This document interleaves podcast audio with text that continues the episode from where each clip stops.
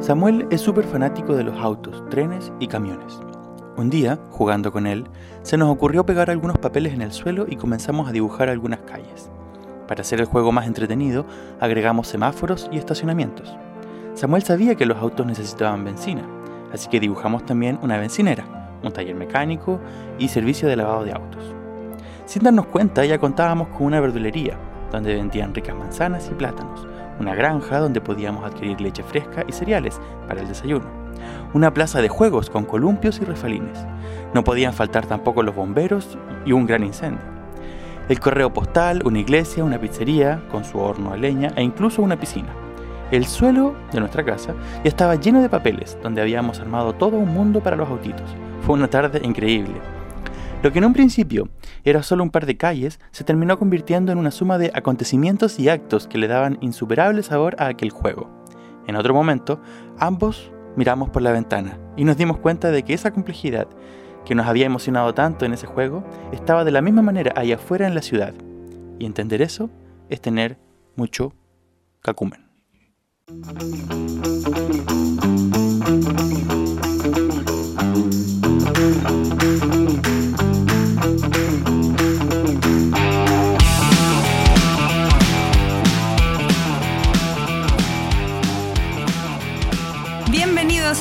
Nuevo capítulo de Cono sin Cacumen.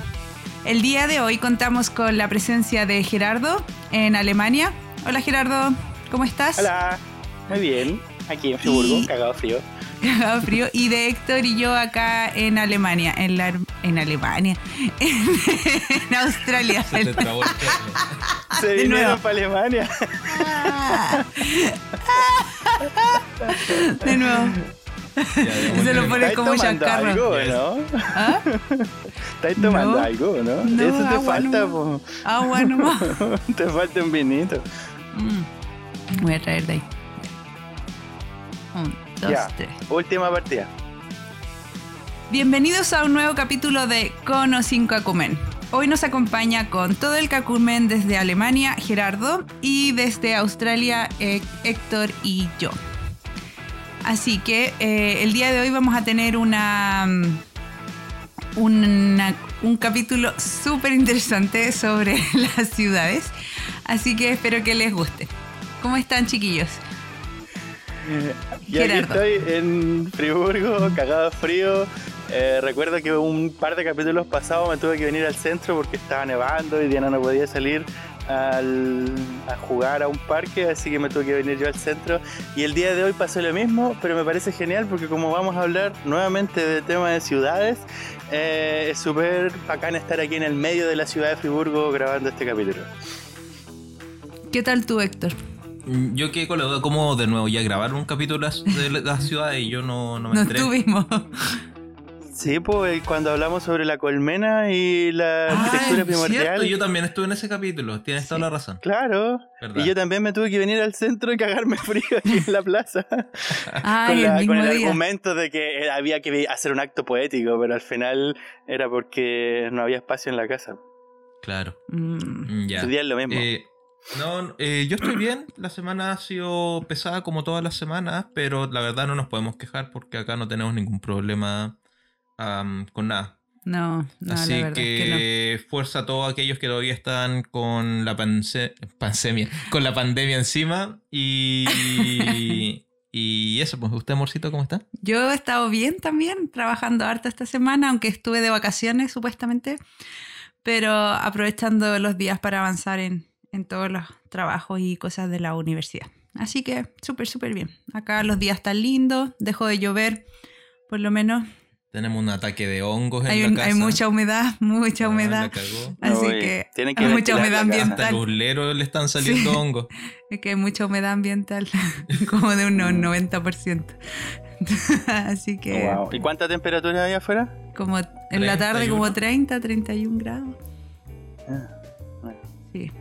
Mm. Así que Sí, ahí hay hongos por donde queráis. sí, Sí. mucha vida acá. Am, así que con eso, Sí, con eso partimos entonces. Eh, le damos el paso a Gerardo. ¿Qué nos quiere contar hoy día? Em, sí, el- bueno, primero debo decir que el tema de la ciudad lo propuso el Christian hace un par de días atrás, de hecho creo que lo mencionó en el último capítulo, Em, y de verdad es un tema que tiene para largo, es un tema que tiene demasiadas ramas, se puede analizar dem- demasiadas cosas, así que tratamos de acotarlo al día de hoy eh, más a nuestras experiencias de viaje y de ciudades y de qué tan confortables han sido las ciudades.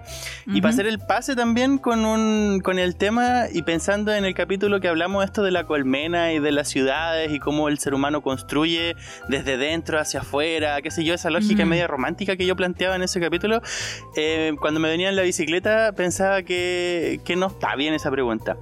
Que, mm, que la idea de creer, de creer que el ser humano tiene una especie de, de arquitectura primordial o primigenia es totalmente falso. Como no existe simplemente una arquitectura que sea propia del ser humano, porque el ser humano tiene un pensamiento abstracto y puede, a partir de esa abstracción, construir lo que se le venga a la mente. Siempre estamos limitados solo por la tecnología nomás. Así Claro. que todo el capítulo anterior, ese de la colmena y las ciudades, elimínenlo de sus cabezas porque es pura poesía y poesía barata nomás. Como Te la verdad cambiaste es de- que completamente, de verdad venía pensando y llegué a la conclusión, una conclusión que me llamó la atención del, del lector, que en el capítulo anterior en el tema del matrimonio también lo dijo, todo es normal.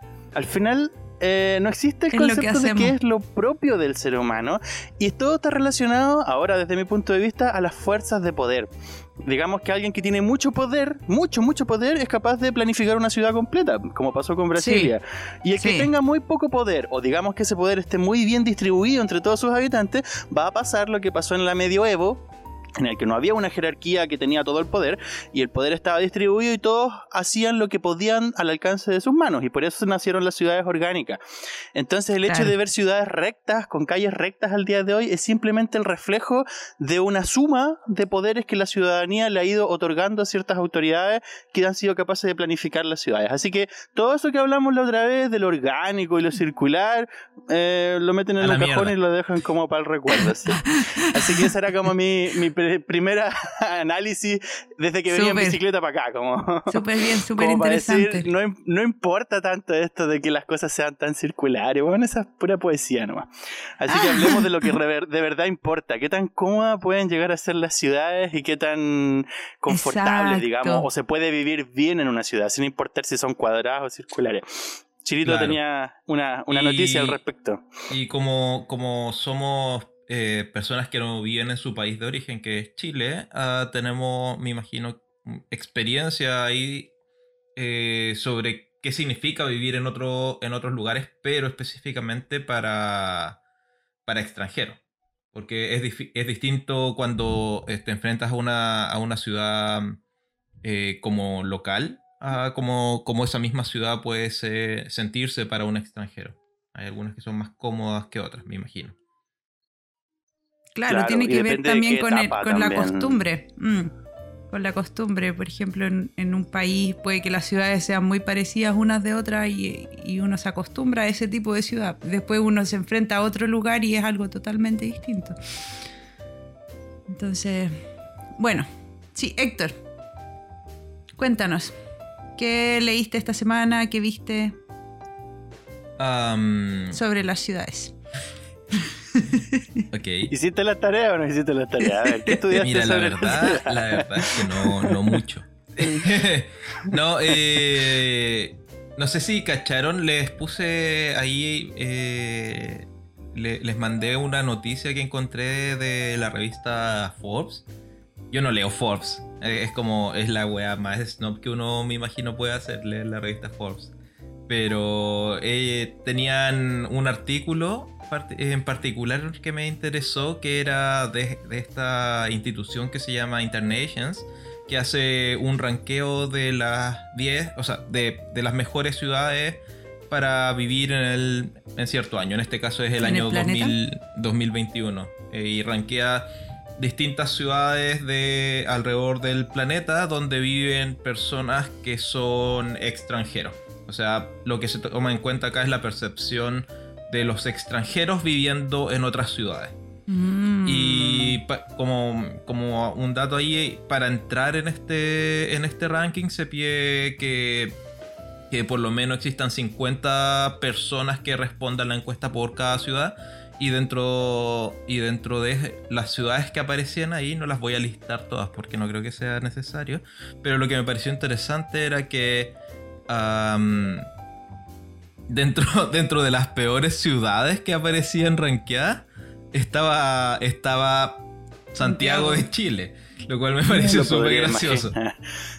me lo podría imaginar sin mayores problemas. claro, ¿Ah, depende en qué parte de Santiago vivas, pero creo que es una de las ciudades que se estudia harto por sus conflictos urbanos. Es decir, uno aprende mucho de las ciudades que tienen demasiados conflictos. Y cuando nosotros estudiamos parte de urbanismo con el profesor Emparanza, él nos mostraba harto las ciudades típicas, por ejemplo, Santiago de Chile con su crecimiento urbano y todos sus conflictos. Y efectivamente uno puede ver que hay una cantidad enorme hay, de. Hay tensión ahí, hay un montón de tensión en esa ciudad. Como que no están resueltos, sobre todo en temas de expansión urbana y de densidad también.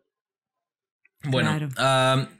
Eh, nunca logré encontrar cuántas son las ciudades que, ellos listan en este en esta eh, encuesta. Mm. Pero las tres primeras ciudades me, sorprendieron un montón porque dos de ellas están, bueno, las tres están en, la península ibérica. Una está en Valencia, España. La otra es Alicante, también España. y la tercera es Lisbon, Portugal. Me imagino que es Lisbon, ¿es distinto a Lisboa? ¿O Lisbon será no, Lisboa? Claro. No, no, lo que pasa es que ellos le dicen Lisbon, en español le dicen Lisboa y en, aquí en Alemania es ah. Lisabon. Eh, como la, ah, ¿Y cuáles son los criterios con los que con lo que se evalúan esta, estas ciudades? Ah, es, ese también es, otro tema interesante sobre esto porque me, me hizo preguntarme cómo se analiza, eh, cómo se ranquean ciudades, o sea, qué, cosas son las que entran ahí eh, en la ecuación para definir si es que una ciudad vale o no la pena vivir ahí. Entonces, algunas cosas de las que se, analizan es la calidad de vida urbana y el costo de la vía local, ah, las relaciones con los extranjeros, porque eh, recordemos que esta es una encuesta que se le hace a extranjeros. Pero que viven, que, son residentes en esa ciudad. No necesariamente que son residentes, pueden estar, o sea, residentes permanentes me refiero. Pueden estar residentes por, por efectos taxativos, me imagino. Ah, ok. ¿Ya? Ah, ¿Qué tan fácil? Esto es interesante. ¿Qué tan fácil es hacer amigos en una nueva ciudad? Eso pareció súper, súper interesante. Eso es súper interesante para analizar una ciudad. Eh, ¿Qué tan fácil es adaptarse al idioma? El idioma, importante. Ah, acceso a la educación, salud, habitación, esparcimiento, ese mm. tipo de cosas. Mm. Y y bueno, esas son como las cosas que ellos ponen en, discusión acá. Y obviamente es una encuesta de, percepción, entonces no, no, no nos da una, una respuesta objetiva. No. Ahí y van menos cambiando todos los años. Gerardo. A mí me gustaría, como para que la gente que nos está escuchando, claro, aquí son demasiadas o son varias variables o indicadores de medición que permiten evaluar una ciudad que tan confortable es o que tan cómoda o que tan bacán es vivir en esa ciudad. Pero creo que hay que hacer la distinción entre lo que significa el soporte de la ciudad, es decir, lo tangible, que son como sus edificios, sus calles, sus parques, qué sé yo, como todos los objetos. Y por otro lado, eh, la parte más intangible, digamos, que son sus personas. Eh, y las relaciones entre esas personas, porque lo que hablábamos recién de qué tan mm. fácil es hacer amigos en una ciudad va a depender de su aspecto cultural, es decir, del arraigo cultural que tenga esa ciudad y qué tan abiertas sean las personas a recibir, qué sé yo, inmigrantes o abrirse en los grupos y círculos de amistad, versus eh, si las calles son muy angostas o no eh, en, otro, en otro aspecto. Como que hay que desvincular un poco las dos cosas, pero nunca desvincularlas tanto como para no entender que la ciudad es un ente orgánico, es un ente vivo, es decir, pasan muchas cosas y esas cosas pasan en un soporte. Y ese soporte necesariamente es tangible, como dejar ese análisis ahí en, en un pincho. Súper interesante. quería volver a, ese punto que fue de, lo que más me interesó en, en, esta cosa, que es qué tan fácil es hacer amigos. Mm. Eh, ¿te, ¿te, parece que es, no sé, yo nunca lo había pensado como algo relevante para evaluar si es que me gustaba una, una ciudad? Eh, pero, pero después de verlo ahí me parece que sí es importante. Las relaciones humanas siempre son importantes. Como por ejemplo conocer a los vecinos o... ¿Quién conoce a sus vecinos? No sé, uno conocía a sus vecinos cuando estábamos en Valparaíso, conocíamos a nuestros vecinos mm, un poco más. Y eso es porque, lo, porque los gatos hacen la conexión, pues como los gatos andan de casa en casa, luego los vecinos andan buscando sus gatos, entonces se ven obligados a tener contacto con los vecinos para encontrar al gato. Oye, punto como- aparte, una vez en Valparaíso se nos escapó uno de los gatos. Se, siempre salía y no volvía. Y para no hacerla, para no desviarme mucho, la vieja de los gatos que vivía en la esquina se había robado nuestro gato, po. Entonces lo fuimos Sí, a buscar a su yo- yo- casa y el buen volvió. Yo creo, a nosotros cuando nos mandaban a croquear a Valparaíso en la escuela, eh, no- nunca faltaba el gato arriba del techo, en los croquis, porque considerábamos al gato como un elemento urbano. Es decir, no, no, eh, lo mismo pasaba en Atenas. ¿Te acuerdas cuando fueron a Atenas? Eh, Sí. que Estaba lleno de gatos en cada esquina. Sí. Es como, no me podría imaginar Atenas sin sus Sin gatos, y gatos. sin sus naranjas. Es Uy, como sí, gatos y de para mí es Sí. Grecia. Sí. Hay elementos urbanos que no necesariamente son arquitectónicos, pero que son de la presencia urbana, como los gatos. Bueno, que, volviendo al- claro, al y a tema. Volviendo amigos, al claro, tema. a ser amigos. volviendo al tema, hacer, amigos. ma- hacer amigos en la ciudad. ¿Qué, ¿Cuál ha sido ¿Qué su te parece? experiencia o No, qué les ¿Qué ha te parecido? parece eso de... Em, sí, como tema de evaluación para de la evaluar una ciudad, ciudad, me o no? Me parece súper válido. Primero porque, como decíamos recién, la vida no consiste solo en eso tangible, sino también en aquello intangible. Y las, las relaciones humanas te permiten también tener saber identificar en qué posición estás dentro de la sociedad. Y mientras más amigos tengas o mientras más relaciones tengas con otras personas, más fácil es tener referencias que te permiten saber, ok, estoy en este punto y quiero llegar a otro punto o quiero retroceder a otro punto anterior. Es decir, poder decidir es más fácil cuando uno tiene más referencias. Y al estar en el extranjero, viviendo fuera de tu país donde tú naciste, lo que pierdes precisamente son esas referencias. Yo Sí. perdí completamente todas las referencias cuando me fui a vivir a Haití y llegué a Puerto Príncipe y en Puerto Príncipe las- la- los, los acontecimientos urbanos eran distintos, tan distintos que a mí me dejaron en shock. Yo podría haber escrito un libro de todas las descripciones al mejor estilo de Perec, por ejemplo. Oye, en- Pone un ah, ejemplo, como para, un ejemplo. Para jugarla de, del ignorante, ¿dónde queda Puerto Príncipe? Sí. Puerto Príncipe en el Caribe, al lado de, bueno, pertenece a Haití como país y es una isla donde está República Dominicana y Haití, que antiguamente era la isla de la Española donde llegó Cristóbal Colón. eh, Ah, a- eso todos lo conocemos. A, Oh. a dar el comienzo de la Cristóbal conquista. Colón, yo me acuerdo, era un buen jugador de Colo Colo. No. sí, pues estaba ahí como... Era bien snob el tipo, un poco naif también. ¿Ya? El tipo no cachaba dónde estaba parado, nunca supo que el weón había encontrado otro continente. Bueno, el asunto es que Haití es un país del Caribe que fue primero colonizado por los españoles y después por los franceses y a través de la comercialización, comercialización de los esclavos de- traídos de África, Haití se convirtió en una especie como de almacén donde llegaban los esclavos y luego se distribuían al resto de Latinoamérica. Mm. Por ende, quedó un arraigo cultural tan fuerte ligado a África. De hecho, yo aquí en- Friburgo tengo algunos amigos de África, de Benin específicamente, y los compadres cuando me muestran fotos de sus casas y de su cultura es tal Lo mismo. cual como Puerto Príncipe, Haití. O digamos, no solo Puerto Príncipe, Haití en general. Es decir, Haití es una especie de África dentro de América. Y es súper interesante porque hay un choque cultural ahí que te permite ver con mayor eh, claridad las diferencias que tenemos entre ambas culturas. Mm. A ¿Cómo diferencia de qué? Argentina, por ejemplo, uno va a Mendoza y Mendoza, No, Chile pero- todavía, Ah. la gente habla igual.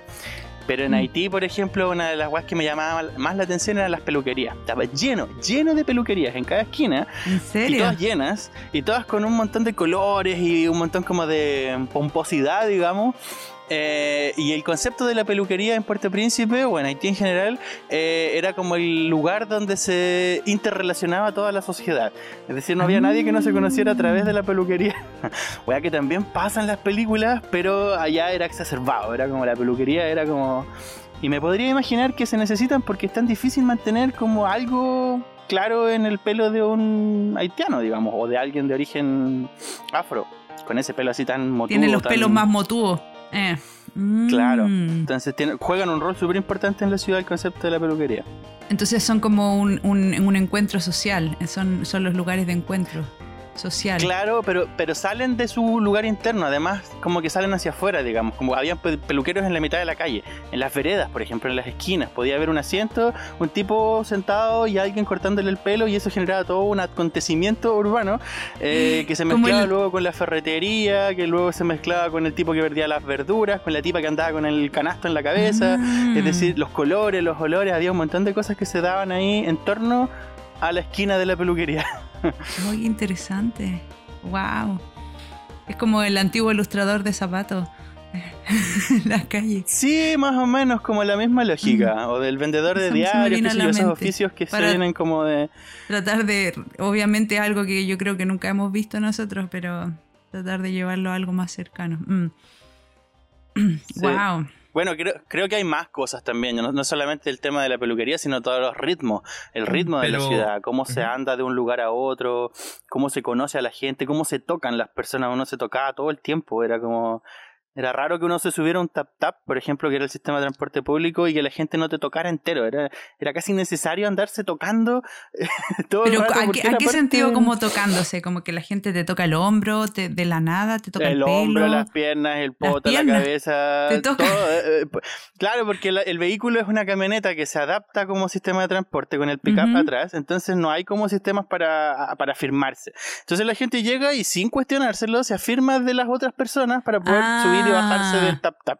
Ya. Entonces, obviamente, si alguien va con un canasto en la mano, con otro canasto en la cabeza y con otras cosas, como que no le quedan pocas opciones para firmarse dentro del vehículo y llegan y te tocan eh, sin, sin cuestionárselo, sin considerar que es algo que están atravesando la intimidad, por ejemplo. Acá en Alemania, si yo hiciera una wea así, puta, me, lin- me linchan, pues, como, Claro, a la cárcel. como acá la. No, no se te podría ocurrir. ¿Y lograste y hacer, hacer amigos allá en Puerto Príncipe? Muchos, muchos amigos. Y amigos como muy, muy pasionales, digamos. Como que el tema de las emociones allá eran mucho más fuertes, digamos, que aquí en Alemania. Eh, Era fácil hacer amigos también. no solo fácil hacer amigos, sino fácil conectar con la gente porque las emociones estaban a flor de piel. Me acuerdo una vez habría un partido de fútbol, a mí no me gusta mucho el fútbol, pero era también parte de la vida eh, ir a verlos jugar Mm. fútbol. Y fuimos con los vecinos que vivían bajo nosotros y fuimos con algunos amigos de la organización. Y bueno, era un espectáculo que yo no había visto nunca en mi vida, weón. Los tipos, cuando dieron un gol, no sé si con quién jugaban, eh, gritaban así como ¡guau! Como nunca había visto tanta emoción en un- y se abrazaban y todos se tocaban unos con otros y saltaban. Y era como, wow, eh, eh, era más entretenido verlos a ellos reaccionar cómo hacían un gol que el gol mismo. Que al mismo partido. En, en cambio, aquí en Alemania es como que ni siquiera gritan goles, como que los tipos cuando hacen un Ah, gol es como dicen, Yo "Oh, pensé que era todo". más emoción, cada vez que tú describes Alemania suena el, la cultura más fome del Sí, mundo, como que no weón. tienen Es emoción. Puta, estos huevones de nuevo arruinando algo. Es como que. Habría, que- sí, habría- sí, bueno, tenés- habría que juntarse quizás con esos grupos de hombres que se juntan a tomar y, y ver, analizar cómo es el comportamiento, no sé. No, no sé, es no, como- de verdad no podría. que con tu descripción, si ponías un grupo de alemanes en La cualquier wea, los buenos lo van a echar a perder. Va a ser fome, Pareciera. aburrido. No, no hay que hablar mal de Alemania. Cuenta tú una, alguna experiencia, sobre todo con esto, de hacer amigos o relacionarse con la gente. Ah, con la idea de. Sí, yo también encuentro de que hay alguna cosa. En algún momento lo, lo discutimos también, de que hay alguna cosa con, con las culturas. em, no sé qué culturas serán, pero las nórdicas en general. No sé, desde Alemania para arriba. eh, que es mucho más difícil conectar con ellos a un nivel, como tú dices, emocional. Con todas las culturas más latinas, Francia, España, todo América Latina, ah, no sé, se siente más natural el, el llegar a conversar y, y poder entablar un- algo que para nosotros parece, parece normal. Acá en Australia... solo, solo desde el prejuicio, espérate, solo desde el prejuicio, y ojalá no me malentiendan, eh, podríamos poner en paréntesis a Francia, ¿o ¿no? O por lo menos a París. Eh, t- tuve experiencias en París que no me dejaron como esa latinidad que ofrece, qué sé yo, Génova, o Milano, Sí, o Barcelona, qué sé yo, como que sentía yo- que allá la gente también era media tiradita, con la nariz para arriba, así como... Sí, yo creo, es un que, prejuicio, yo, sí. yo creo que tiene. No, no sé si es un prejuicio. Eso es, es algo que pasa si los buenos son pesados. Y, y hasta los franceses huevean con eso. pues. Ellos mismos ¿Cierto? se molestan a sí Pero mismos. sí. no creo que exista esa cosa de que, de que cueste eh, entrar en ten- y tener una relación con ellos, como entrar en amistad. Yo creo que igual de sencillo que en otros lados. Lo único es que son medios snob los hueones. Y además que están acostumbrados a lidiar con turistas. Entonces cada hueón que va allá y no está viviendo en París es un turista. Exacto. Y Yo creo que hay una diferencia ahí. millones de turistas todos los días. Entonces, Mm. igual es como. eh, eres otra cosa más que está pasando por ahí. No, no eres relevante pero para algo que está viviendo todos los días en París.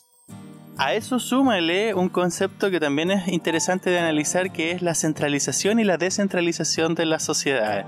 Sí. Eh, París por ejemplo, eh, o Francia es una sociedad súper centralista, es decir, todo se enfoca en el centro, París, y a partir de ahí, o sea, la vida, por ejemplo, en los campos, en el pueblo, es totalmente distinta de París al resto de las ciudades.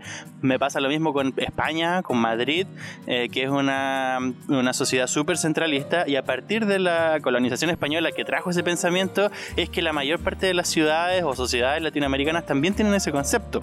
Una de ellas es Santiago de Chile, que los guanes creen que Santiago es Chile, de hecho también se huevea con eso.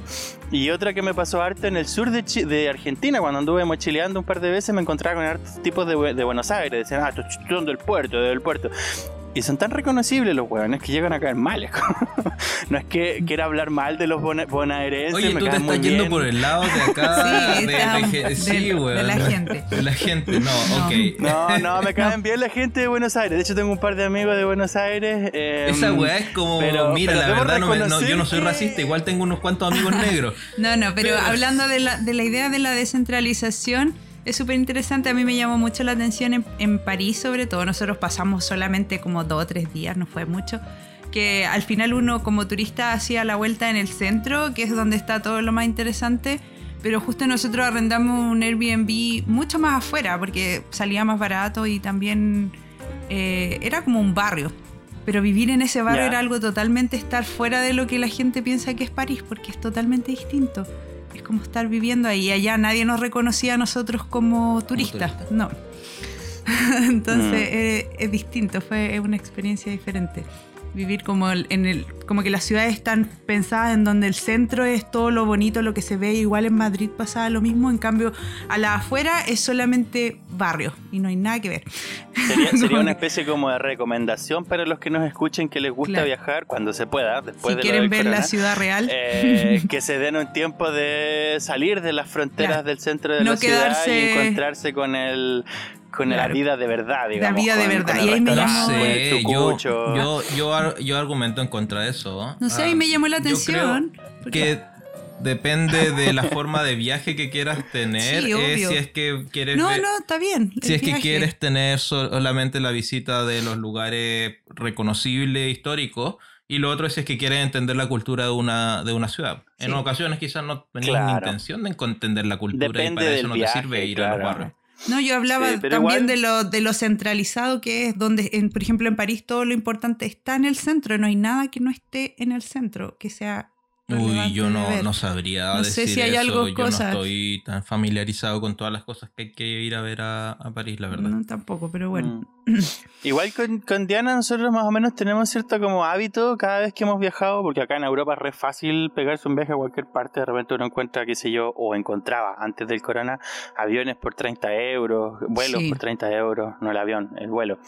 Em, así que tenemos el hábito de hacer eso que decía, de, de mm, ir a visitar los lugares que son turísticos, pero también darnos como un paso atrás y respirar un poco y buscar el sucucho, el restaurante de la señora Juanita, qué sé yo, como, como para vivir, qué sé yo, comerse un pescado ahí, pescado en la misma caleta. Em, creo que, claro, sé que el Chiri tiene razón de que no todos los viajes cumplen el mismo principio de búsqueda, No, pero, pero como para armarse un panorama un poco más abierto, más, más general, sí sería bueno como mantener ese hábito de, de darse la chance y la oportunidad de ir a visitar, qué sé yo, un rinconcito que está fuera de los lugares eh, renombrados y conocidos y tópicos, digamos. Sí, yo creo que eso, eso pasa en cuanto decías qué tipo de viaje es el que te gusta vivir. A mí personalmente me gusta intentar entender cómo vive la gente en ciertos lugares. Porque siempre tengo el prisma de intentar ver una ciudad, cualquier ciudad que visito, como si fuese el lugar que yo estoy viviendo. Y por eso intento buscarlo desde la perspectiva de qué cosas podría hacer acá que me harían la vida feliz o que me, me gustaría Claro. eh, vivir. Y, Y ahí volvemos de nuevo al mismo tema. ¿En de- qué ciudades te gustaría vivir? ¿O qué, Claro. qué ciudades has encontrado de las que has vivido o en las que has paseado o visitado? Pueden tener un aspectos que, que tú, de aspectos para destacar o rescatar, decir, sí, esta ciudad tiene tal y tal cosa, no sé. Sí, la verdad eh, no he vivido en tanta vivido, porque No. vivir no es lo mismo que pasear. No. Así que en Claro. cuanto a vivir no he vivido en tantas ciudades. Eh, estábamos hablando el otro día también sobre esto y nos dábamos cuenta de que incluso cuando viajamos por Nueva Zelanda, que estuvimos más o menos un año y medio allá, Mm. y no, no estuvimos viviendo en ninguna ciudad. Por, por dos razones. Una Si muertos, que- entonces. ¿Cómo? No, es que pasábamos por ciudades. No, íbamos de una ciudad a otra. Mm. porque estábamos muy poco tiempo en un lugar porque íbamos saltando como casi toda la gente que va a viajar por Nueva Zelanda y lo- la segunda razón es que casi no existen ciudades en Nueva Zelanda. Claro. Hay, hay tres ciudades que es Auckland, Wellington y... um, ¿Cómo se llama? Christchurch. Mm. Eh, y no ¿Y, vivimos y en ninguna Bahía de. Bikini no es de Nueva Zelanda? ¿Cómo? ¿Bahía de Bikini no es de Nueva Zelanda? Bahía. ¿Bahía de Bikini? Ese no es de Bob ¿Dónde Esponja. vive Esponja. No está eh, a- No. eh, ambientada en Nueva No, Zelanda, ¿no? Por los kiwis, 24 las piñas. eh. Kilómetros al sur. No. Ah, ok. No, no, eh, y, y claro, entonces esta es las ciudades en, en Nueva Zelanda, como no sé, yo no, no recuerdo que hayamos vivido en ninguna, allá vivimos en un pueblo, más que nada. Sí, era un pueblo. O sea, claro, podemos definir qué es lo que es una ciudad, pero cuando tenéis un, vivís en un lugar donde viven mil personas, claramente esa hueá es un pueblo. Ese No, es eso no es ciudad. O sea, en la casa, el, el- el patio de atrás habían vaca y ovejas. Claro, podrías No, decir que era un campamento, como algo provisorio. Si solo Claro, había mil pues. personas, eran, digamos 10 familias, sería como mucho. No, pues de hecho el lugar donde el, el tiempo que más pasamos fue en un pueblo. De hecho, no fue en, un- en una ciudad. Mm. Claro, entonces sí, sin contar Nueva Zelanda y, y sus pueblos, el siguiente lugar que más hemos vivido ha sido acá en Brisbane. Mm. Y esta ciudad para mí es fantástica, es lo más bello Para los que no saben, ¿dónde queda Brisbane? O, Ah, Brisbane en- es la capital de Queensland. Queensland es el estado que está al noreste de Australia. Australia se divide, ahí ya no me acuerdo, en algunos estados, pero uno de ellos es Queensland y la capital de Queensland es Brisbane. Es la tercera ciudad más grande de Australia, pero, Con- pero con mucha diferencia de, de tamaño. O sea, tenéis Sydney que tiene cerca de 10 millones de habitantes, tienes Melbourne Wow. con otros 10 millones de habitantes y después tienes Brisbane, que creo que tiene un millón de Un habitantes. millón, sí, Así un que millón y Es medio. 10 veces Ah, más ya. pequeño que Sydney, por ejemplo. Claro. Entonces, para ponerlo en escala, sería más o menos como el Gran Valparaíso, la suma entre Viña del Mar, Valparaíso, Quilpue y Alemana, que entre todos arman más o menos un millón de habitantes. Sí, Sí. en tamaño yo creo que es lo mismo, eh, como en, en espacio quizá. No, el, el En tamaño es más grande. Es como ¿La la, región, no, es como la región entera de Valparaíso. Ah, ya. Sí. Pero... La ciudad. Pero la ciudad, o sea, como la ciudad... La eh, ciudad el del urbano, centro urbano, claro. eh, no es tan grande. No. Eh, es, es bien chiquitito, la verdad, pero Mm. tiene de todo, es bien, bien agradable. Y una de las cosas que es la que más me enamora es la- esta, esta idea de que acá se construye preservando eh, los ambientes naturales. Entonces es re ¿Ah, sí? normal que vais caminando por un lado y te encontráis con un parque, pero ese parque no es como el parque que te encontráis en Europa, que alguien plantó, sabéis que alguien plantó ese árbol o puso ese pasto ahí y toda la cosa. Mm. Acá es un pedazo de cerro. Claro, el que pedazo de cerro que quedó ahí. que quedó Y- ahí. Pero probablemente, como lo decís que- tú, mm, a, mí, a mí me gustaría como hacer una especie de, mm, de- también de paréntesis, eh, como lo estás nombrando tú, es eso, como que los compadres construyeron o planificaron la ciudad y de repente quedó un espacio ahí de cerro con los árboles y los canguros y así tal cual está al día de hoy. Y Sí. eso es porque es una ciudad muy nueva, es decir, Es cierto. eh, no- Sí. Es con cierto. cueva tendrá 100 años, si es que... Sí, Sí, es muy nueva. quizás un poco muy más, nueva. pero, Mm. pero no son como, por ejemplo, Friburgo. Este año nosotros cumplimos 900 años de Friburgo. Guau. Es decir, estáis hablando de un milenio casi, Sí. En el que la cantidad de sucesos que se fueron dando y de los tipos de pensamientos y de los tipos de estructuras mentales y de estructuras de relaciones de poder, etcétera, Exacto. hacen que hoy en día Friburgo sea lo que sea y te podéis pasar por el centro y te encontráis con el Martinstor que tiene, qué sé yo, 700 años de antigüedad ¿Qué es que eso? ¿Un pareciera edificio? mucho.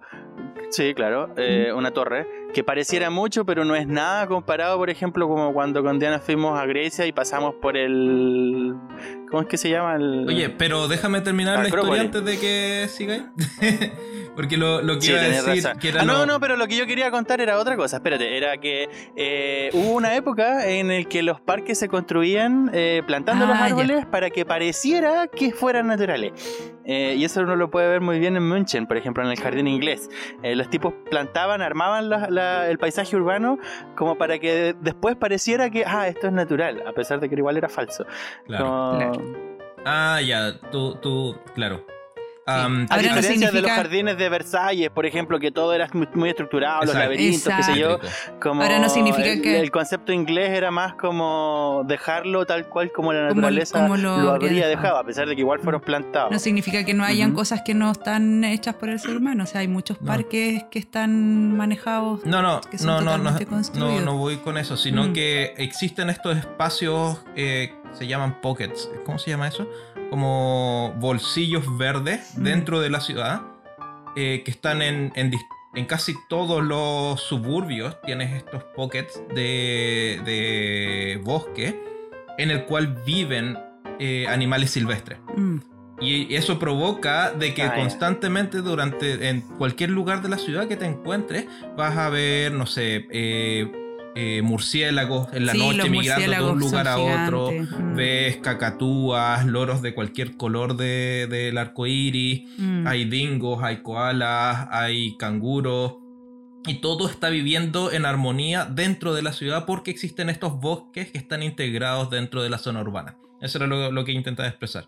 ¿Y cómo hacen para que los animales no se les metan a las Los casas, animales por sí se ejemplo? meten a las casas. Pregúntame a mí por qué no he podido plantar nada. Sí se meten.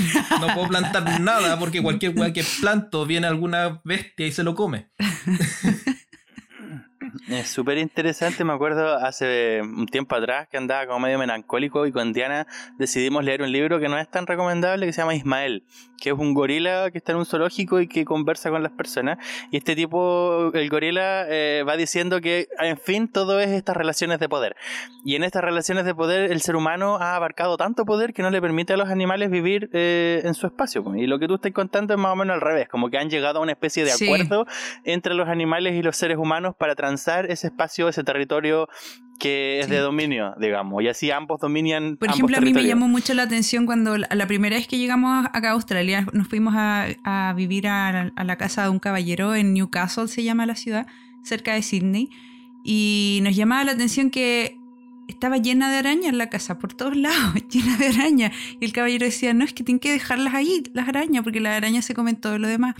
Entonces, o sea, si, si no estuviera la araña, estaría lleno de Me moscas. podría imaginar a Hagrid más Claro. o menos de, de Harry Potter como defendiéndose de Exacto. la Pero arañita. es, es cierto, y la aquí toda la gente- gigante. Entonces la invasión de moscas, mosquitos y otros bichos es mejor tener la araña. O sea, no hay por dónde, pues la Claro. araña no te huevea. Son, son Claro, amigas. son tus amigas. Y al final la gente se acostumbra a vivir con las arañas, con las serpientes, con las culebras, con todo. Que, ay, se me metió una culebra en, en la cocina por la cresta, llegó un pozo, a mí se metió a la... Y la gente como que lo cuenta como si fuera menos, lo más menos normal. mal que no andan elefantes y jirafas por ahí. Poco menos. Entonces ya como que entienden de que hay una relación más simbiótica entre la naturaleza y, y, Sí. y- y los seres Yo, humanos. yo la verdad no sé cómo se da esa relación, no sé No. cómo empezó, no, no conozco la tradición histórica, pero ocurre. Ocurre bastante, esa sí. cosa. Y Sí, a mí, a mí me podría. Sí, de- déjame, no, déjame terminar con, con ese punto. punto. Y, pero eso que ocurre acá, esa idea de, de que en cualquier lugar, a- a- en cualquier dirección a la que vayas, siempre vas a encontrar vida silvestre, es algo que me enamora de esta ciudad Mm. y no lo he encontrado en ninguna otra. No, difícil. Mm. Ya. A mí lo que me gustaría como contar también, a propósito de que tú decías en cuántas ciudades has vivido, yo también me lo he planteado. De viajar hemos viajado harto. Eh, qué sé yo, me he quedado con destellos de Amsterdam, por ejemplo, o Grecia o Italia. Pero de vivir he vivido también en pocas ciudades. Y una de ellas, o la primera, a partir de que salí de la casa a hacer una práctica en el norte de Chile, fue en Tocopilla. Y yo todavía venía con el training de los mochileos, porque con Alicia eh, nos gustaba Mm. mochilear mucho. Entonces yo tenía una- también una especie de hábito dentro de los mochileos que era eh, cada vez que visitaba una ciudad nueva, ir a su biblioteca, ir a su cementerio y subir al cerro más cercano que haya para tener una panorámica bastante alta. Y dentro de esa lógica, cuando fui a vivir a Tocopilla, cumplí con ese rol. Pues lo primero que hice fue subirme al cerro más alto, más alto, ahí en la mitad del desierto, y quedarme con la impresión completa de que el del tamaño de Tocopilla, hay un tamaño bastante acotado, 30.000 habitantes, qué sé yo, una ciudad muy chiquitita, eh, bastante aburrida. Pero luego cuando bajé dije, me falta conocer como la cercanía con el mar, porque Tocopilla es una ciudad costera. Entonces me fui a pescar con unos pescadores. Y en el oficio del pescador es cuando uno reconoce esa relación con la naturaleza, que es la que decía el Chiri recién. Por ejemplo, el pescador, claro, vive de los pescados, saca los pescados, pero también sabe que existen las gaviotas, que existen los, qué sé yo, los, ¿cómo se llaman estos pajarracos bien grandes negros? Em, no. No, no, no, eran como carroñeros, parecidos al cóndor, pero más chiquititos. Em, los jotes. Jotes, estaba lleno de jotes, bueno, en toda la caleta de pescadores, jotes, pero por montones. Y claramente los jotes molestaban a los pescadores porque les robaban los pescados. Entonces el pescador, para evitar que le robaran los pescados, es que cuando cortaba todas las cabezas y las colas de los pescados, las juntaban todas y las dejaban en un solo lugar. Ah. De tal manera que los jotes se amaestraban Ya más o menos y sabían que solo podían estar en esa parte y que no molestaran al resto. Lo mismo pasaba, por ejemplo, en Valparaíso con el tema de la... eh, ¿Cómo se llaman estos pulpos gigantes? Pero no son pulpos, son calamares. Las jibias. Hubo una invasión, un momento de jibia y también pasaba lo mismo con los pescadores. Como que al final el oficio te obliga a supuesto. con tu entorno y sobre todo cuando hay muchos animales toca aprender de ellos, de tanto que los Sí. observas, entiendes su comportamiento, sabes cómo puedes agarrar ese conocimiento a tu beneficio y al final se termina dando este, este Como convenio, digamos, entre el animal y el Sí. ser humano. La simbiosis para establecer cierto ritual. Cuando uno no vive con animales, como pasa ahora, por ejemplo, yo no tengo relación con ningún animal, más que con Samuel. eh, bueno, pero es como un animalito, obvio. pues chiquitito. Eh, uno pierde esa capacidad de observación, pues uno no sabe cuál es el comportamiento de los caballos, las vacas, las ovejas, las gallinas, Mm. los cerdos, qué sé yo, los canguros en el caso de ustedes. Entonces, al perder esa observación, uno pierde esa transacción comercial, digamos, entre el ser humano y el animal y pasa lo que pasa al día de hoy de que las ciudades urbanas se transforman en cemento y el resto es el campo y existe esa división entre el campo Sí. y la ciudad. Em, Claro, esa fue como la, la observación más o menos que vi Pero, en y, bueno, ahora, Además ahora de tú muchas estás otras. en Alemania, Sí. en Friburgo. Ahora yo estoy en Alemania. ¿Dónde, queda Friburgo? Claro. Friburgo es la capital de los nerds. ¿Dónde, ¿no? queda, ¿Dónde queda Friburgo? Así como para ubicarlo en, en Alemania. Claro, Friburgo queda eh, un poco al sur, en Baden-Württemberg, igual que Australia, Alemania está dividida en distintos estados federales. Baden-Württemberg es uno de ellos, al lado de Bayern, para que la gente se ubique, eh, y más o menos justo en la ahora frontera con dices. Francia, cerca del Rin, Ah, está la ciudad de Friburgo. Era antes la capital de Baden y ahora Baden-Württemberg tiene por capital Stuttgart, que es un poco más arriba. Eh, y estamos justo al lado que es característico del Schwarzwald, que es el bosque Ah. negro, como la se capital del bosque De negro, digamos. de. Entonces la característica de Friburgo es como la ciudad eh, que creció muchísimo gracias a la frontera que tenía con el resto de Alemania por el bosque negro, que era incaminable en aquellas épocas. Eh, y se llama Friburgo porque fue una de las primeras ciudades libres, digamos, que no tenían una monarquía que la gobernaba y eran los ciudadanos los que compraron esta libertad y por eso se llama Wow. Friburgo, como ciudadanía libre más o menos. Ah, por eso son tan Y desde el año- Súper hippie, se tiene una tradición hippienta weón, desde que nacieron. Desde que los Seringen, que eran los fundadores de la ciudad, eh, impusieron o promovieron esta idea de ser hombres libres, eh, Friburgo se caracterizó por ser siempre muy verde, muy ecológico, muy revolucionario en, temas ideológicos.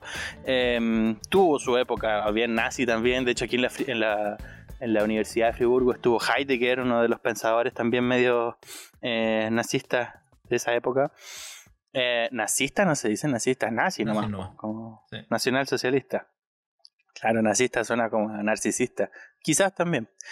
Em, y bueno, el asunto es que acá la gente es caracter- lo característico de Friburgo es que, por ejemplo, en verano tú podés pasar por el centro de la ciudad y la gente anda a pata pelada, como si no importara nada el cómo te ves o el cómo te comportas.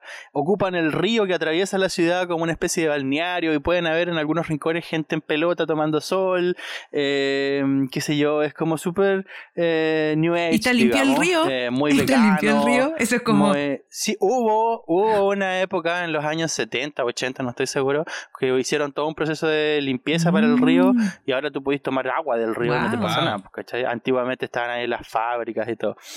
Y claro, lo caracteriza y lo que genera es eso, pues como muchos veganos, muchos... em, muy verde Mm. todo, muy eco, muy ¿Cómo, sostenible. cómo te hace sentir la ciudad? Como, Sí. Em, difícil decirlo. Creo que una de las ciudades, en términos de tamaño, que más me Mm. acomoda. Eh, Puerto Príncipe para mí era demasiado grande, Villa Alemana demasiado aburrido, Valparaíso mm, tenía muchos conflictos internos y creo que Friburgo es una ciudad que ha sabido resolver sus conflictos internos. Tiene bastantes parques, tiene bastantes eh, edificios Mucho. patrimoniales, digamos, pero también muchos edificios nuevos. Eh, no gobierna mucho la altura, como el edificio más grande puede tener 5 o 6 pisos, más de eso no hay. Mm. Entonces el cielo es como bastante abierto, no pasa lo mismo en Frankfurt, en otras ciudades más. Eh, y lo que más me agrada ahora que soy papá es que es una de las pocas ciudades que veo que cada 200 metros hay un Spielplatz, una plaza de juegos Oh, para qué niños. Y esa hueá es bacana. Poder, poder contar con plazas de juegos para niños y que además estén pensadas para que la seguridad de los niños se, se resguarde. Es decir, tienen las rejas bien establecidas, las plantas están bien pensadas para que no, no hay ningún niño se coma una hoja y se envenene o algo así. Eh, porque hay muchas plantas venenosas por acá. Em, Es una ciudad para vivir en familia. de- Sí. Acá también vivir ocurre. en familia, sí. Y lo hacer otro es que pasan muchas cosas. ahí. Acá también ocurre que hay un montón de parques para niños. Sí. Y la cosa es que hay un, hay un parque en específico que está en el centro centro de la ciudad, que es una weá que tiene como tres pisos, eh, no sé, 100 por 100 metros de estructura de metal con toboganes, juegos de agua. Oh, es fantástico. redes Me hubiera gustado ser Weón, niña. ¿por qué no fui niño acá? Sí, porque- y me dan unas ganas de querer ir a De jugar esa tirarme ahí. weá y no puedo, weón. ¿Y que no te podí, no podí ir y No, tirarte no, yo cuido los está lleno refalines de acá, igual niños. me tiro. No, no se vería mal. claro. Qué increíble, hay tantas cosas. Y uno con cueva tenía columpio nomás ahí. Sí, Todo pues uno roñoso. tenía, eh, weón, el columpio, de- el columpio de Olmué, esa weá grande de metal, weón, que salía era lo la- máximo. con todo el culo rajado, weón. ¿Y te acuerdas del Ese re- refalín ese de ese Olmuedo era hasta lo la Plaza de los. Caballos? Que era un refalín gigante, como qué sé yo, 10 metros No. de altura o más, y era súper peligrosa No la creo que haya sido Sí, tan alto. Nunca fue tan alto. Yo No. también me acuerdo que era alto, pero no. fue Debe haber alto. sido muy alto, yo creo. Lo mismo que el refalín que había antes en la Plaza Victoria, en, en Valparaíso. Mm. Uno que tenía como una especie de pasarela circular eh, o, o de espiral Sí. y que llegaba a una torre Sí. enorme y llegaba hasta un... eh, ¿Cómo se llaman estos árboles? Eh, un gomero gigante que había Sí. ahí. Mm, Bueno, Bueno, el asunto es que yo quería decir que, claro, la- el soporte, digamos, es genial aquí en Friburgo, porque está todo muy bien pensado, cada esquina, cada basurero, cada la iluminación, por ejemplo. Pero luego viene esa parte que es como más conflictiva para mí, que es la parte intang- intangible, que es como la parte social. Entonces a veces yo Ah. voy con Samuel al, al Spielplatz, a la caja de arena, por ejemplo, y hago un hoyo con el niño, y de repente llega un papá y dice y le dice a su hijo, no hagas hoyos porque luego puede pasar otro niño y se puede quebrar una pata. Entonces de esa manera me está diciendo ese papá a mí que yo debería decirle lo mismo a mi hijo que no haga hoyos en la arena porque es peligroso para que alguien en el futuro que pase por ahí se puede quebrar la pata.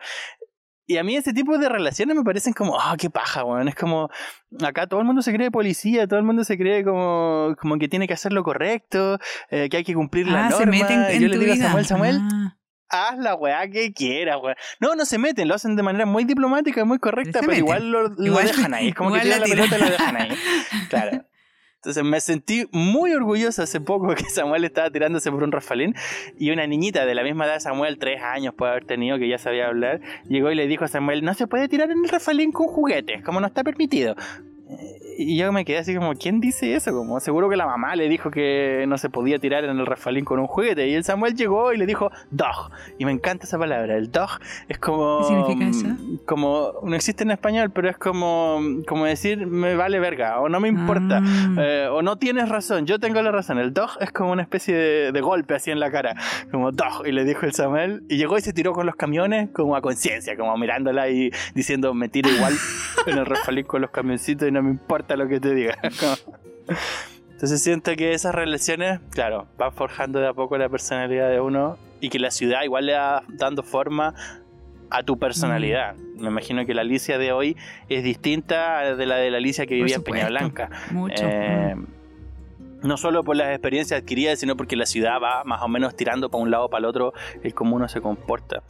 Yo no, no estoy Así seguro de eso, pero bueno. ¿Tú no estás segura de eso? Pues capaz que no. po. No sé, pero para mí Friburgo es una ciudad que cumple con las expectativas al día de hoy. De vivir en una Ya, ciudad pero quémate el tranquila, poto. ¿Te gusta o no te grande. gusta?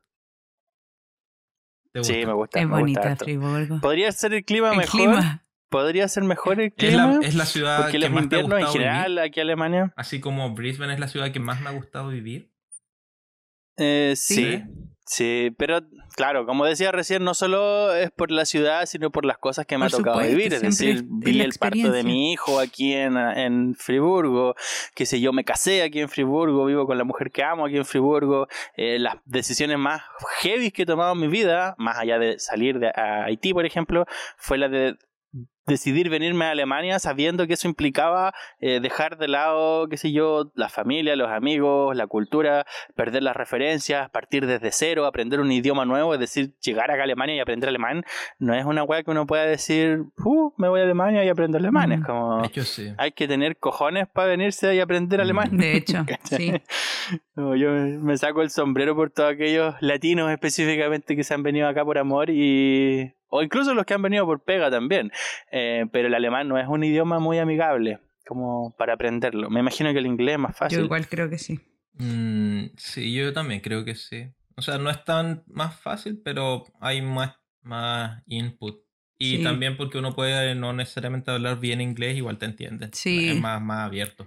Sí. Claro, lo que hablaban ustedes en un capítulo anterior, como que no hay un inglés original, No. digamos, al día de hoy el inglés Ay, está bueno, es pasado caca dicen que Sí. sí, pero... Pero es que igual, caca. por ejemplo, acá en Brisbane es una ciudad tan multicultural que viene gente, hay gente de todos lados, entonces es muy difícil encontrarse con alguien en un negocio que sea nativo. que sea nativo, claro, es muy difícil.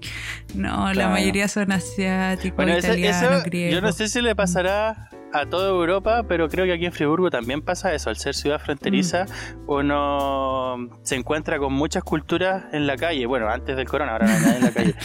Pero um, antes del corona uno se encontraba con muchos idiomas en la calle. El español, el, qué sé yo, el turco, eh, muchas lenguas probablemente Mm. africanas. eh, entonces, weá que yo en Villa Alemana, Peña Blanca, incluso en Valparaíso, con Cueva, uno lo veía en el Cerro Alegre donde estaban los turistas. Pero fuera de Es- esos es que es círculos, Cerro. Mm. Alegre y Concepción, uno no se encontraba con Acá- gente que hablara otros idiomas. Yo no podría Cambio saber acá- quiénes son turistas y quiénes no. Bueno, los turistas quizás porque andan sacándole fotos a todo, pero si no, no te darías cuenta. claro. Claro. Claro. Si no, no te das cuenta, pues quién es turista. Igual Sí. uno le saca foto a todo. sí, sí. No, difícil saberlo. Bueno, eso, como- eso me gusta mucho de esta ciudad. Sí, Mm, mucho. Vamos, vamos para ir Sí. cerrando con esto. Eh, de, de las peores ciudades que, que has oh, sí, vivido, la bien peor. rapidito. ¿Cuál sería la peor? en las que has vivido, no las que has visitado. Ay, qué difícil. Qué difícil decirlo, porque como dije recién, yo viví en Tocopilla, en Puerto Príncipe y en Friburgo. Y cierto que en Puerto También Príncipe. viste en Villa Alemana, si te recuerdo. eh, me Sí, No, Chillán. renie- no reniegues Ya, de tu, Villa de Alemana, tu y en. Valparaíso y en Chillán también, pero esas son como las ciudades que no decidí yo, fue como lo que me tocó porque la familia vivido. vivía ahí. Valparaíso podría ser, ya, Valparaíso podría ser. Em, la peor... Ah, qué difícil. Cuando viví en Tocopilla pasé hartos fines de semana en Calama, porque tenía un par de amigos allí y sentía que Calama era una ciudad que le faltaban muchas cosas y tenía muchos conflictos. Mm. Ya, pero no viviste en Calama. dejar la Calama como...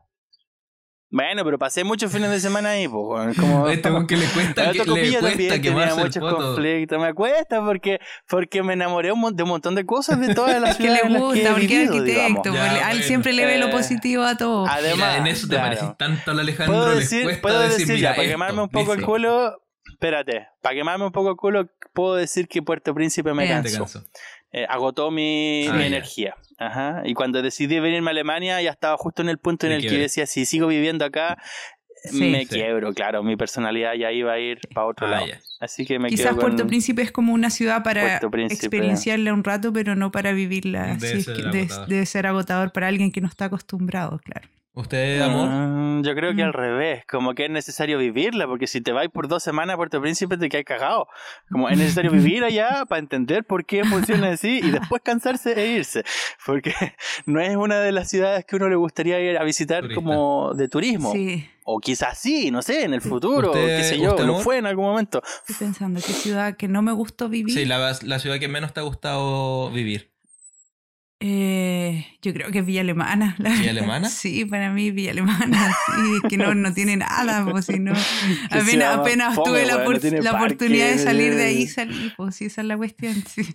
Había Había que que arrancar arrancar. de ahí. Ustedes arrancaron de Chile, yo Es creo. que Fue como ya estábamos chatos de, las, de todas las ciudades de Chile, como que uno no vivió en todas, pero vivió en alguna, en Valparaíso, Villa Alemana, Quilpué, toda esa sector era como bien, no sé, estaba cansada de, de la forma, la estructura que tiene, cómo se vive, no, es muy cansador. Sí, Sí, yo, yo antes la verdad defendía harto, harto Villa Alemana, pero ahora con, con otra perspectiva y una perspectiva más cómoda de la vida, la verdad es que sí. Villa pero ¿cuál es la ciudad para ti la peor? Sí, Villa Alemana tiene, tiene obviamente cosas buenas, uno siempre puede encontrar, pero creo que todas las cosas buenas que puedo eh, nombrar de Villa Alemana no tienen que ver con la ciudad. Yo también tienen creo que ver con la gente tiene que ver vive con la ciudad. gente, tiene que ver con las relaciones humanas. Claro. Pero, Eh. pero, pero hay algo, pero hay algo ahí medio romántico. A mí me gustaría, por ejemplo, eh, romantizar a Villa Alemana y darle una especie de culto a su teatro Pompeya, por ejemplo, y la relación con el Paseo de los Héroes. No, o- mm, no, la verdad no tanto. Mira, a mí lo que me gustaba mucho de Villa Alemana cuando niña, qui- quizá es lo único que roman- El quiz- no, quizá lo único que romantizo un poco de Villa Alemana era que todas las casas tenían muchos árboles frutales y Ah, sí, todo eso era lindo. Era bonito, pero ya no están, después ya no están. Eso sí. no. Cambió mucho, sí. Así que apenas pude salir, salí. Sí, tenés razón. Ya, así que vamos terminando este capítulo. Obviamente, Oye, hablar sí, de la ciudad es algo que da, pero para mucho, mucho más. Quizás para, para, para otro para pie para otros temas en, otro, en otros o para momentos. otro capítulo, quizás. Claro, quizás. Así que vamos finalizando este capítulo y obviamente lo- los invitamos a, a seguir este, este podcast y a, a vernos en nuestras redes sociales y suscribirse en, en Facebook, en Instagram. Eh, solamente búsquenos con Cono sin Cacumen y también escúchenos en Spotify, en Anchor, estamos en Google Podcast, en Oneiro. Y obviamente están invitados a hacer preguntas, comentarios, no sé lo que es Oneiro, pero está ahí. Sugerencia, compartir nuestro podcast y hacer una comunidad con mucho Cacumen.